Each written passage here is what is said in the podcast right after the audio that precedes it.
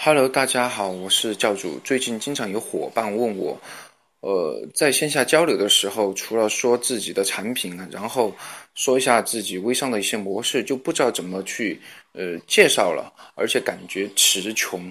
其实我觉得很多你的谈资都是在你的呃朋友圈转发的一些文字都可以变成你的谈资。